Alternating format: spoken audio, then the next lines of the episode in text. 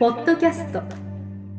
土屋順次の治療のヒントプラスは他とは違う結果の出る治療方法。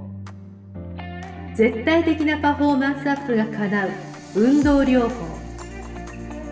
治療家が持っておくべき能力とその磨き方。などについて土屋順次がリスナーの皆様からのご質問に直接お答えする番組です。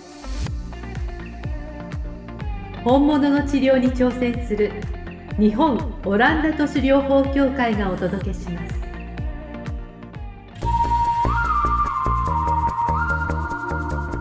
皆さんこんにちは。梅島茂です。土屋淳次の治療のヒントプラス。先生本日もよろしくお願いします。はい、お願いします。お願いします、はい。今日はですね質問をいただいております、はい。えー質問内容ですねえっと PT をやめようと迷っていますとはいはい。えー、ほんの本当のところはどうなのっていうところで先生にちょっといろいろアドバイスをいただきたいと思います。はい。じゃあ、あの、いつものお願いなんですけれども、あの、内容を聞いていただいてですね、あの、良ければ、いいねボタンなんかを押していただけると大変嬉しいです。はい。あと、チャンネル登録、あのぜひよろしくお願いします。はい。あとそうですね、LINE の方の、あのーもやってまして、えーそちらの方、無料の勉強会の情報なんかも、あのー配信しておりますので、ぜひチェックをお願いします。じゃあ今日のちょっと質問に行きたいと思います。はい。今日はですね、神奈川県の、えー23歳のですね、PT さんより質問をいただきました。はい。はい。えー初めて質問します。はい、ありがとうございます。はい、このポッドキャストは同僚に教えてもらい、YouTube で拝見させていただいています。えーですが、教科書通りの話と違って、土屋先生の話は本当に面白いです。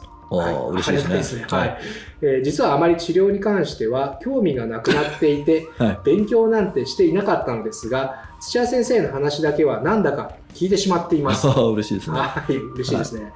えー今後も末永く番組を続けてください。応援してい、います。頑張ります。はい、えーさて自分の質問です自分は PT 資格を取得した後かなり忙しい某クリニックに勤め始め大丈夫か神奈川出身って言って。どこですかね某クリニックはいえーばかりの新人です、はい。はい、仕事をしてみると思っていたのとは違いきついしブラックで、えー22時過ぎまで居残りをするのは当たり前で、はい。しかも給料も安いです。はい。えー実際のところもう自分には PT は向いていないのかなと感じ始めており PT をやめようと思っています、はい。はい、土屋先生ぜひとも何か自分にアドバイスをいただけると幸いです。よろしくお願いします。というですね結構切羽詰まってるんですかね。そうかもしれないですね。でもこの労働環境ちょっとすごいですね。ちょっと、え え。これ。電話一本入れちゃえばいいじゃない なるほど、はい。まあでも、でもちょっと噂で、はい。あのまあ、PT さんとか、まあこの医療業界ですよね、ちょっと若干その、ブラックというか厳しいっていうのは噂で聞いたことあるんですけれども、はい。結構この22時過ぎっていうのは、えぐいですね。えぐいですか、やっぱり。あやっぱそうですよね。はい。あーでもわた私の家の前にも某クリニックがあるんですけど。あ、某クリニック。はい。で、あの、寝室からカーテン開けると、そこ、高校とまだ、あ、まだ仕事してるっていうとこありますよ。あーあ、それチェーン店ですか？チェーン店ですね。なるほど。結構厳しいんですね、は労働環境というか。はい、で、はいえっと、そこの、あの、会は、うんえー理学療法が、こうリ、リハビリする会なんで、ええ、他のとこはもう消えてるんですよ。あ、そうですか。え 毎日ついてるんですか？見る毎日じゃないですね。あただあ、なんかけん勉強なのかなんかやってるんだと思うんですけど、なるほど、はえ。朝普通に9時10時からやってるわけですよい、やってますやってます。ああ、なるほどね。まあ多分この方ももちろん朝はその9時10時から働いて10時まで夜は10時まではい。まあ、しかも給料安いっていうところで、まあ、23歳でまだ多分あの駆け出しだと思うので、まあ、はい。それはしょうがないかなっていうふうには思っておるんですけれども、はいはい。まあでもこの方はちょっとなんかもう自分には向いていないのかなってちょっと思い始めてるみたいなんですね。あはい、どう思います先生？こういう、まあ、あの割と新人の方って多いと思うんですよ。あ、はい。この業界。はどうお考えですかこの辺は？い。石の上にも3年なんていうのを昔の人は言ったかもしれないけども、ええちょっとまず今、あの、出てる言葉はう、ん、えっと、PT の仕事そのものの話は出てないので、ああそうですね出てえっと、ちょっと前にあので電通さんとかあのあ。ブラックで働かせて亡くなった事件とかありましたけども、うんうん。あの過酷にずっともう睡眠時間がこう減ってきたりとかすると、正常な判断はあのどんな人でもできなくなってくるんで、はいはい。今あの多分こう決めようっていう判断は間違ってることが多いんですよ。正常ではないってことですね、まず今が。あでー言うとあの理学療法の仕事自体の話、はい。えーあの自分は向いてるかどうかっていうのを、うん。違うところで判断ししようとしてるじゃないですか。お金だとかなそうですね、はい長いとか。時間であったりとか。はい、じゃなくて治療したらうまくいかなかったとか、うんうん、そもそもなんか触っててもどこに骨があるのかわからないとか。はい。あそういう悩みそういうは確かに悩みじゃないじゃないですか。確かに確かに。はい、だからちょっと正常な判断を自分はしてないんじゃないかなっていうふうに思った方がいいかもしれないので,、はい。でそういう時は、うんえっと、今、あの判断せずにうん。先送りした方が、うん、あのなんか変なこと行動を突発的な衝動的な行動をするのを防げるのでっていうのは一つはあります。そういうことですね。はい。えー。じゃあもしかしたらあのもしかしたらこれ質問いただいたのはその10時にあの終わって帰ってきて夜中の12時ぐらいのもうどん底の時にもしかしたらもらった、かはい、もしれないです。じゃなくて休みの日例えば、はいその時に、まあ、ちょっと落ち着いた時に考まあえてみるとか、はそういうのもありだとありです、ありです。ああ、なるほどね。で、でもやっぱりブラックすぎるところにずっといるのはどうかなと私も思うので、あはい。だからこれ、なんかちゃんとしたうん。就業規則の中でやってるクリニックだったら、うん。もっと自分のリハビリのことに集中できて、うん。あの興味をまたこう、復活することもできるかもしれい。ないんですけども、は一方でそういう自分あの 興味ないっていう人も結構い。ることはいるいらっしゃいますよね。そういうきっかけはなんかもう高校の3年の進学の時になんか決めなくちゃいけないって言ってなるほどね。で流れの中でああ、そっか、そういう人も。いいますいますあのあ必ずしも好きだから仕事してるっていうわけじゃないので、そうですよね。はい。ただ、はい。なんかこれをやりたいっていうこうもう目標がっちり決まってる人なんて、もう1%もいないと思うので、あーはい、ほとんどの人はそういう感じだと思えうから、うんまああのどっちかというともう、あの嫌いなこういうことはやりたくないからとかっていう感じで、うん。えーなんか医療の方に行こうかなとかっていうぐらいで、うん。あんまりこうモチベーション高く始めてないかもしれないんですけど一方で切り替えて、はいはえっと、ずっと生きていくのにい。、ええーお金が必要なことは確かだかえ、そうらですね。だから得意なことうでん。生活の糧を得て、うん。で好きなことを何か、あのおーやるというようなはのにちゃんと切り替えた方がいいですね。い。なるほど。はああ、多分この文章、この質問から見る限り、その得意なことっていうのはもちろんまだ定まってはないと思うんですけど、それはこれからもちろい、んこれから見つけていけばいいはってことですよね。見つけていくというか、はい。という意味では、とうん今得意なことかもししれないのに一番近いところに始めたばっかなのでそういった意味の3年間をやるとそれが得意になるんですよ。確かにそうですよね。はなかなかすぐには習得できないですもんね、はい。その辺で。はい。これでもし、えっと、ちょっと職場環境が悪いから、うん。ここをお勧めはしないですけども、うん。えっと、じゃあちょっとちゃんとしたところにお勤めになって、うんうん。であのちゃんとなんか8時7時にはもうおしまいとかうんあの休日が保障されてるとかはい。っていうようなところに行って、うん。でしっかりとそこでうん。何年間か勤めてみると、うん。多分得意になっていくと思うんですよ。おおなるほど、はい、あのコツコツ続ければ大体そんな難しい仕事じゃないからって言ったらはい。失礼だけど、いやいや大変ですよ。はい、はい。BD さんのお仕事。はい。得意になっていくはずなので、あはい。はうーん。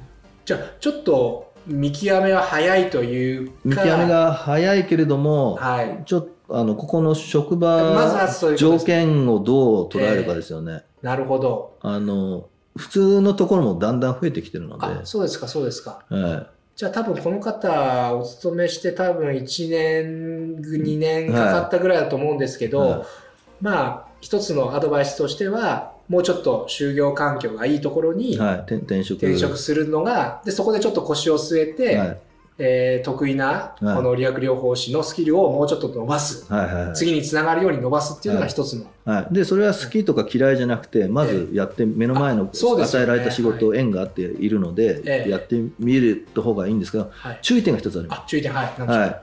えー、と経歴上は、え。えー次、えーここを辞めていくっていうのもうん。1年か2年か分かんないですけども、うん。えー最初のところをうん。12年で次のクリニック行ったと、うんうん。でそこで同じくここでも合わないなって言って移動して2回これやるとはい。3回目のあの転職先探すのめっちゃくちゃ大変です。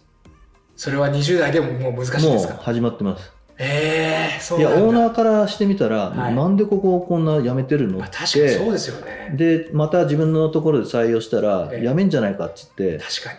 トラブルごめんだよっていうのが、あの人情ですから、確かにそこは年齢は関係ないですもんね、はい、あー。私だ私だったら、はい。あのもう23歳でそうですね。で次わかんないですけど2425で2回目辞めたって言って、うん。20代前半で2回辞めたっていう子は取らないです。まあ確かに何かしら問題がありそうですもんね、はい。だから周りが問題じゃなくてあなたが問題なんじゃないのっていう世間は見方をしますね、なるほど、はじゃあ多分この子はそういった意味では多分初めての転職になると思うので、はこの1回目の転職は OK ってことですよい、ね、じゃはいはいあ、はい。はい。で次はきちんと本当に腰を据えてやらないと、はその先はないよっていうよう面倒見のいい。小さいクリニックがいいと思います多分あなるほど。ちゃんとルールを守っててだ給料は分かんないですけども、ええ。そこはもう勉強できるあるいは気持ちよく働けるっていうはい。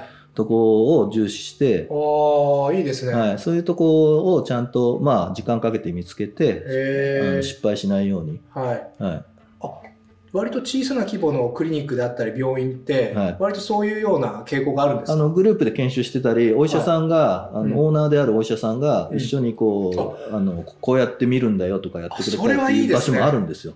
へえ、は多分この某クリニックはそこう多分規模がでかくて はいはいはい。もうぐちゃぐちゃ回っててえで締め付けが強いとえいうかあっていう感じだと思うんですけど。あなるほど、はい。じゃあきちんとそういった教育制度も今ないんじゃないかなっていうのも、教育制度があるかもしれないですけども、はい、一方通行で無理やりやるとか、ええ。はい、あんまり所帯が大きいとそういうふうなとこ多いですから。そうですね。あー。えどれぐらいの規模いあのいやもう10人20人とかそんなのでいいと思いますよ。ああー。そうですね、はそれぐらい、いだからす、はい。あの5人以下とかのもう本当の個人クリニックじゃなくて、はいはい。ちょっとちゃんと受付もいてああの医療の看護師さんもちゃんとあはい。あのち一応チームがちっちゃいなりにチームがあって、で PT の人が10人ぐらいいるみたいな。えで、えっと三島さん多分想像つかないんですけども、はいうん、駐車場もちょっとあって、はい。はい、あの大きいビルじゃないけども、うん。うんじゃあ一軒家じゃないその中間ぐらいのるほどね。ちちっちゃいミあのミニサイズのビルというか、へあ割とそういうクリニック病院ってありそうですよねあありますあります、はああ確かになんかアットホームな感じじゃないですけどなんいかはきめ細やかななんか対応もいただけそうな感じしますもんね、はい。そういうところの方が。ああなるほど。じゃあポイント2としてはまあ給料っていうよりはそういう就業環境がはい。良さそうなところに転職して、いはい。まずは自分のスキルを磨くと、ははい、教えてもらいながら、はいあ磨くっていうのが2つ目のポイントでですすね。あーまあ確かにその方が良さそうですよね。まあもしいやお金が大事だっていうので割り切っちゃうんであれば、もううんうん。民間の方に行って、はい。まあ、マッサージチェーン店とか今最近成功報酬型入れてるとこも出てきたので、うん。そういうとこでもいいとは思うんですけども多なるほど分あの自分が理学療法士嫌いかもしれないとかっていう感じのことが言葉出るんだったら、うん。本当は深層心理ではうん。あの、まあ、合ってるたり好きだったりすると思うので、うんうんはい、興味がある分野でうんまずは行った方がいいんじゃないですかね。っていうことですよね。はいなるほど、なるほど。わかりました。あの、いくつかまあポイント当てたんですけど、ちょっとそろそろまとめに入りたいと思うんですけれども、あの、まずは一つ目のポイントとしては、えっと、もう一回ちょっと落ち着いた時に、はい。まあ考えましょうってはいいうところですよね。はい。多分今この方はあの切羽詰まっていてあの心がゆとりがなくて正常な、まあ、状態ではないと思うので変な判断をやっぱしてしまう。しがちですね。しがちだってことで、なのでもうちょっと落ち着いた時に別の時にまああのいろいろ考えてみましょうっていうのが一つですよね。で二つ目はやっぱあのどうしても就業就業環境ってなかなか自分の力では変えることができないので、はいはいやっぱそこがどうしても厳しいっていうことであれば、もう転職を考えるのも一つのやっぱいい手段なんじゃないかっていうところですよね。はいはい。ただ、あの、注意点としては、ここは結構大事だと思うんですけど、あの、2回目はないよってことですよね。2回目は、まあ、同じ医療業界でどっか勤めようとすると、チャンスはないですよね。っていうことですよはいね。あの、まあ、20代のうちに、まあ、2回転職するっていうと、次のそのオーナーさんとか、まあ、あの経営者は、やっぱこの子何か問題があるんじゃないかと、はい。やっぱ思うので、あの、医療業界では多分採用、まあ、多分僕、医療業界じゃなくて、他の業界でも厳しいと思うんですよね。そうですね。はい。はい。あの、業界を変えても。なので、まあ、この1回だけがチャンスとして、次の転職先では、もう本当に腰を据えて、うん。本当、頑張るっていうような覚悟が必要だっていうのが注意点です。そうですね。はい。で、ポイント3番目は、これ最後になるんですけど、その転職先っていうのは、なんか大手っていうよりは、なんか、あの、10人、20人ぐらいの、やや小さめの規模のクリニック、病院がいいんじゃないかと。はまあ、なぜならば、あの、その教育環境とか、い。はいまあ、そういうきめ細やかな、あの、教育なんかも、まあ、してくれるんじゃないかっていうところで、うんまあ、お給料はもしかしたら下がるかもしれないんだけれども、まあ、この方にとっては今そういう、なんか、まあ、支えであって、周りの支えサポート、まあ、はいそういったところが必要なんじゃないかなっていうところですかね。今日のまとめすごいですね。たまにあります。今日は頭が冴えてるんだと思います。はい。ありがとうございます。ははい。で、そうですね。そういうふうにやってれば、あの、先生が先ほどおっしゃった通り、だんだん得意ない。はところが増えてくるってことですよね。増えてきますはい。そうするとどんどんどんどん磨きがかかって、い。はい。あの、次のステップアップを、うんまあ、しやすくなるっていうそうですね。ことですかね。ははい。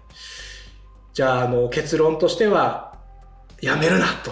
はい。うん。まだ早いんじゃないかっていうのが、まあ、あの、先生のアドバイスでした。はい。あのー多分こういうふうに悩んでる方、他にもいらっしゃると思うんですい。よ。そうですよね。あの、新人 PT さんとか、はい。かなりあのためになったあの情報というかアドバイスになったと思いますので、ぜひ皆さん、あのーいろいろ実践していただければと思います。はい。はい。じゃあ、先生、本日もためになる情報ありがとうございました。はい。ありがとうございました。今日のポッドキャストはいかがでしたか？番組では土屋順次への質問を受け付けております。ウェブ検索で「オランダ都市 DMT」と入力し結果に出てくるオフィシャルサイトにアクセス。ポッドキャストのバナーから質問項目をご入力ください。またオフィシャルサイトでは無料メルマガも配信中です。ぜひ遊びに来てくださいね。それではまたお耳にかかりましょう。ごきげんよう。さようなら。この番組は提供日本オランダ都市療法協会ナレーションボイスアップマスターコーチ春でお送りしました。